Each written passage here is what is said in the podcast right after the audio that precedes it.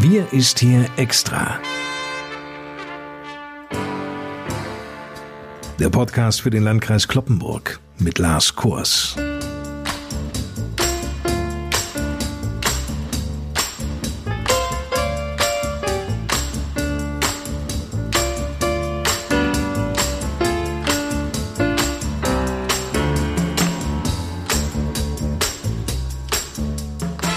Moin zusammen. Willkommen zu unserem freitäglichen Podcast.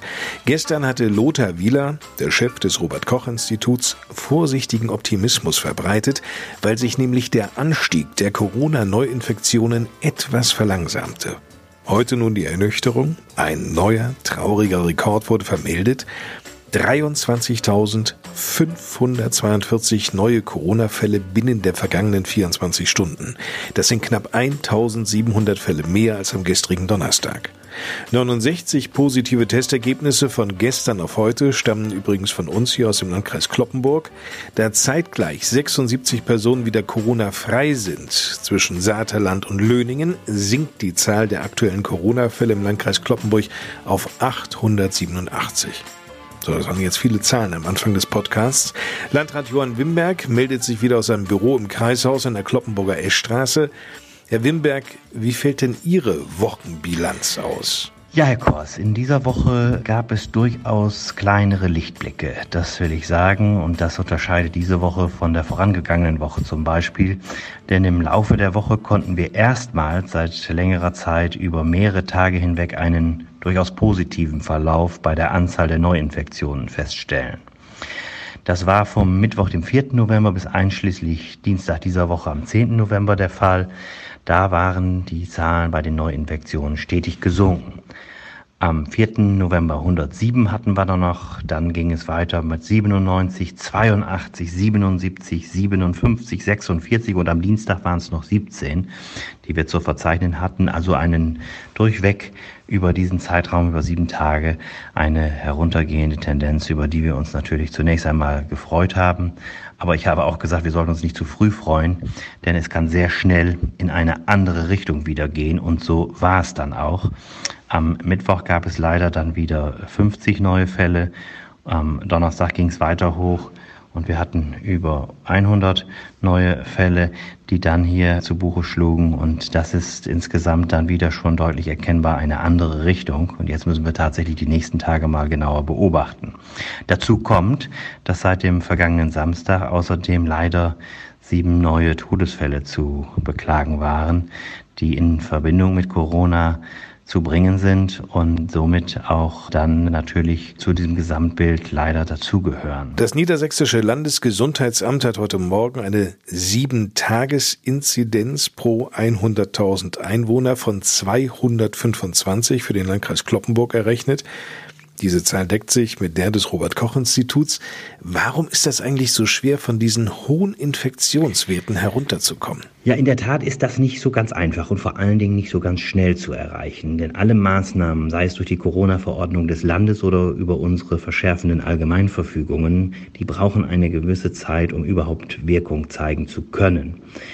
Auch die Ministerpräsidenten und die Bundeskanzlerin nehmen sich ja immer einen 14-tägigen Rhythmus vor, um zu beurteilen, wie hat sich es entwickelt und was bringen die Maßnahmen. Also man braucht immer eine gewisse Zeit, um erkennen zu können, ob die ergriffenen Maßnahmen einschlagen, ob sie etwas bringen und ob eine veränderte Tendenz erkennbar wird.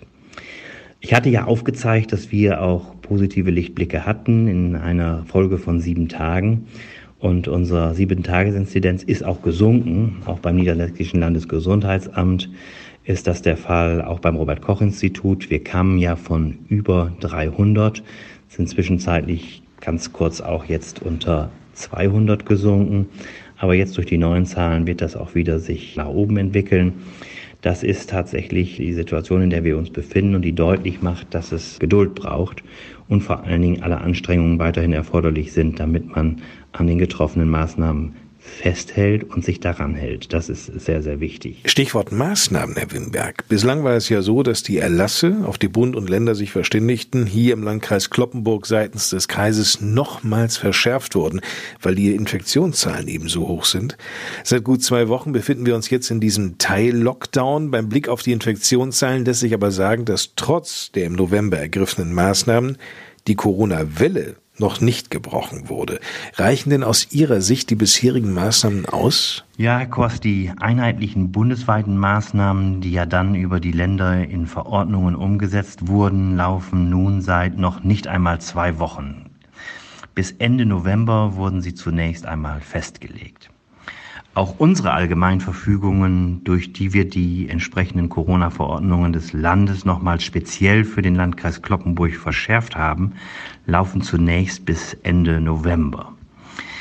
Es dauert immer eine gewisse Zeit, wie ich schon sagte, bis erkennbar ist, ob die umgesetzten Maßnahmen auch Wirkung zeigen.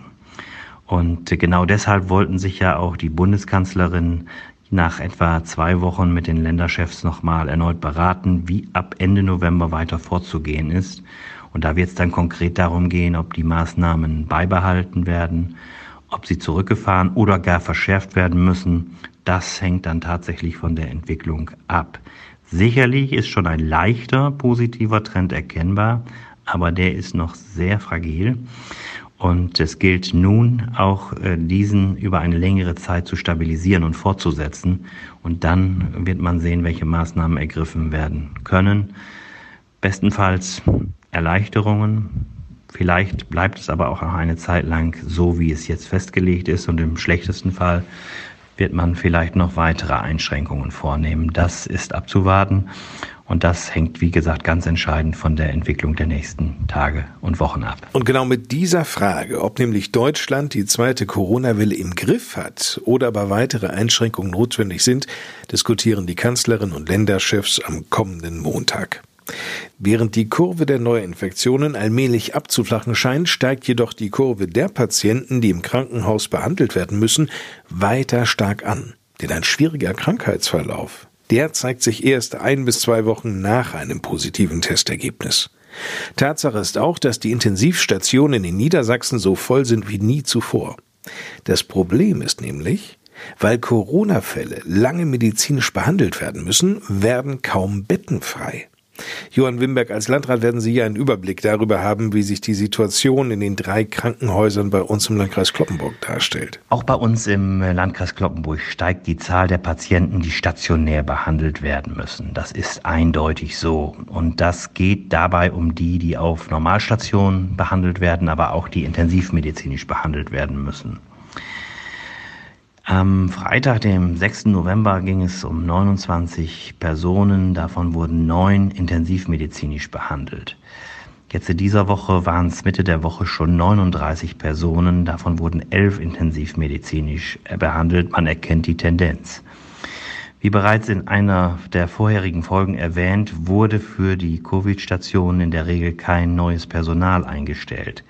Es sind also auch andere Stationen in den Krankenhäusern von einem Anstieg der Corona-Patienten betroffen, da die Mitarbeiterinnen und Mitarbeiter dort dann fehlen, wenn sie in der Betreuung der Corona-Patienten eingesetzt werden müssen. Also das wirkt sich insgesamt aus, natürlich auch auf die Krankenhäuser hier bei uns im Landkreis. In der nächsten Woche tritt die geänderte Krankenhausverordnung in Kraft. Das bedeutet, dass der Betrieb in den Kliniken wieder wie zu Beginn der Corona-Pandemie aussehen wird.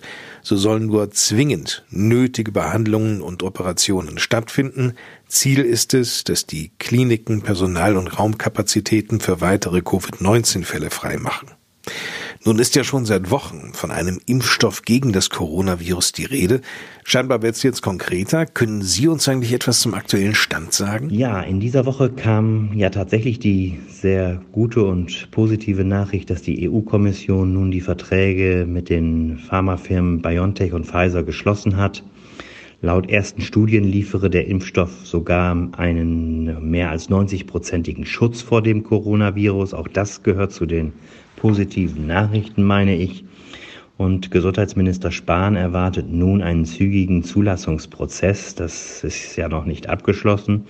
Deutschland möchte wohl zunächst bis zu 100 Millionen Dosen des Impfstoffes insgesamt erhalten. Pro Person seien zwei Dosen für eine Immunisierung erforderlich. Und laut äh, Spahn wird es eine große Informationskampagne zur Coronavirus-Impfung geben, durch die auch erklärt wird, wer aus welchen Gründen zuerst geimpft wird. Also eine Impfstrategie ist erforderlich, die dann auch deutlich macht, wie und wer wann dran ist, wenn er dann geimpft werden möchte. Denn von einer Impfpflicht möchte man ja ausdrücklich absehen. Die nationale Infrastrategie sieht äh, bis jetzt vor, dass der Bund die Impfdosen beschafft und sie an feste Lagerstandorte in jedem Bundesland verteilt werden. Inzwischen sollen noch im Dezember die ersten Impfzentren entstanden sein. Das ist die Absicht zumindest. Dort wird später geimpft. Für Alten- und Pflegeheime sind hingegen mobile Teams vorgesehen, die dann auch in oder an die Einrichtungen kommen. Die Impfzentren sollen von den Bundesländern mit Unterstützung der niedergelassenen Ärzte und Krankenhausärzte betrieben werden, so der Plan bis jetzt. Und feste Impfzentren sind nötig, da das Verteilen und Lagern der Impfstoffe, aber auch die Organisation der Impfung durchaus sehr komplex ist. Lässt sich eigentlich erklären, warum? Was ist denn die Herausforderung, beispielsweise beim Transport der Dosen oder auch der Lagerung? Die Fläschchen müssen gefroren bei rund minus 70 Grad bis zum Impfzentrum transportiert werden. Für die Lagerung von Impfdosen ist laut Pfizer ein besonderer Thermokoffer entwickelt worden. Darin könnten dann die Impfdosen mit Trockeneis bis zu zehn Tage bei einer Temperatur von etwa minus 75 Grad Celsius gelagert werden. Auch bei uns im Landkreis Kloppenburg werden die Vorbereitungen für ein Impfzentrum schon konkreter um im Ernstfall gut vorbereitet zu sein. Und darum kümmern wir uns derzeit, um zu schauen, wo kann man das am besten organisieren und abwickeln. Und dann sind wir mal gespannt auf die weiteren Dinge, die dann auch von oben herunter über die Länder dann auch in die Kommunen hineingetragen werden, damit man am Ende weiß, wie soll es tatsächlich organisiert werden und wann geht es los. Ich nehme mal an, äh, im Dezember ist schon sehr ehrgeizig. Januar wird es bestimmt werden, aber warten wir mal ab, wie sich das ergibt und wie das Zulassungsverfahren dann gestaltet sein wird. Wir mussten und müssen teils sehr schmerzhafte Einschränkungen in diesem November hinnehmen, auch um das Weihnachtsfest zu retten. Das war ja immer ein Ziel. Doch die Zahl der Corona-Neuinfektionen steigt. Heute ist wieder auf einen neuen Höchststand. Ich erzählte am Anfang des Podcasts bereits davon. Gestern schwor uns ja schon Kanzlerin Merkel auf schwere Wintermonate ein und RKI-Chef Lothar Wieler, der formulierte es so, ich darf mal zitieren, wir müssen noch ein paar Monate die Po-Backen zusammenkneifen. Zitat Ende. Johann Wimberg, wie wird wohl die Adventszeit 2020 aussehen? Wenn wir uns geschlossen an die geltenden Regeln halten, dann gibt es eine reelle Chance, dass im Dezember einiges wieder möglich wird. Wir müssen jetzt etwas dafür leisten, damit wir am Weihnachtsfest mit unseren Familien zusammensitzen können. Auch für die Gastronomie wäre es enorm wichtig, wenn die wichtigen Einnahmen in der Vorweihnachtszeit nicht gänzlich verloren gingen und ein Stück weit wieder Normalität einkehren könnte. Im Moment, also Stand jetzt, sieht das nicht so danach aus, aber wer weiß, was sich in den nächsten zwei Wochen tut. Ich würde mir auch wünschen, dass es deutlich weniger Einschränkungen sind als jetzt. Aber das ist ein Wunsch, den wir vielleicht alle haben. Es kommt ganz darauf an, wie sich die Situation bis dahin entwickelt hat. Vielen Dank, Johann Wimberg. Ihre Fragen zum Thema Corona können Sie an das Bürgertelefon des Landkreises Kloppenburg richten. Das Telefon ist jeden Tag besetzt, so natürlich auch am Wochenende, am Sonnabend und Sonntag jeweils von 9 bis 12 Uhr. Die Telefonnummer ist leicht zu merken, 04471 für Kloppenburg und dann 1 und viermal die 5. 04471 1 und viermal die 5. Viele Fragen werden aber auch auf der Homepage des Landkreises beantwortet unter www.lkclp.de. Unsere 31. Sonderausgabe des Podcasts Wir ist hier extra für den Landkreis Kloppenburg geht damit zu Ende. Mein Name ist Lars Kurs. Bis nächsten Freitag Ihnen eine gute Zeit und ich gebe, wie gewohnt an dieser Stelle, noch einmal ab ins Kreishaus zu Landrat Johann Wimberg. Zum Ende des heutigen Podcasts möchte ich einmal mehr all jene in den Mittelpunkt stellen, die sich in dieser schwierigen Zeit der Corona-Krise mit so großem Einsatz wie selbstverständlich Tag für Tag einbringen und ihr Bestes geben. Von der Kassiererin bis zum Lkw-Fahrer, von den Pflegerinnen und Pflegern der Ärzteschaft und denen, die das Gesundheitsamt mit ihrer Arbeit und Hilfe unterstützen. Ich denke an die Rettungskräfte, Polizisten und Seelsorger, an Erzieherinnen, Lehrer und Kinderpfleger sowie an die vielen stillen Helden des Alltags, die mittragen, helfen und durchhalten. Ihnen allen gilt unser aufrichtiger Dank und meine allergrößte Anerkennung. Ob zu Hause oder in unserer Gesellschaft, es kann nur gut sein, wenn wir häufiger mal an jene denken, die uns wichtig und wertvoll sind. Ihnen sei heute ein Lied von Udo Jürgens gewidmet, das ich in diesem Zusammenhang durchaus ganz passend finde. Womit habe ich dich verdient? Mir hat kaum das Glück gewunken, mir, dem größten der Halunken, mir verdammtem Liederschmierer, Träumer, Sieger und Verlierer. In der Schule selten fleißig, dreimal neun ist 35, Arm gebrochen, Bein geschient. Womit habe ich dich verdient?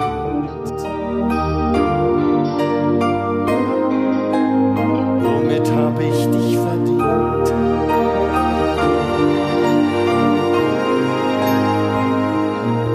Also, womit habe ich euch alle eigentlich verdient?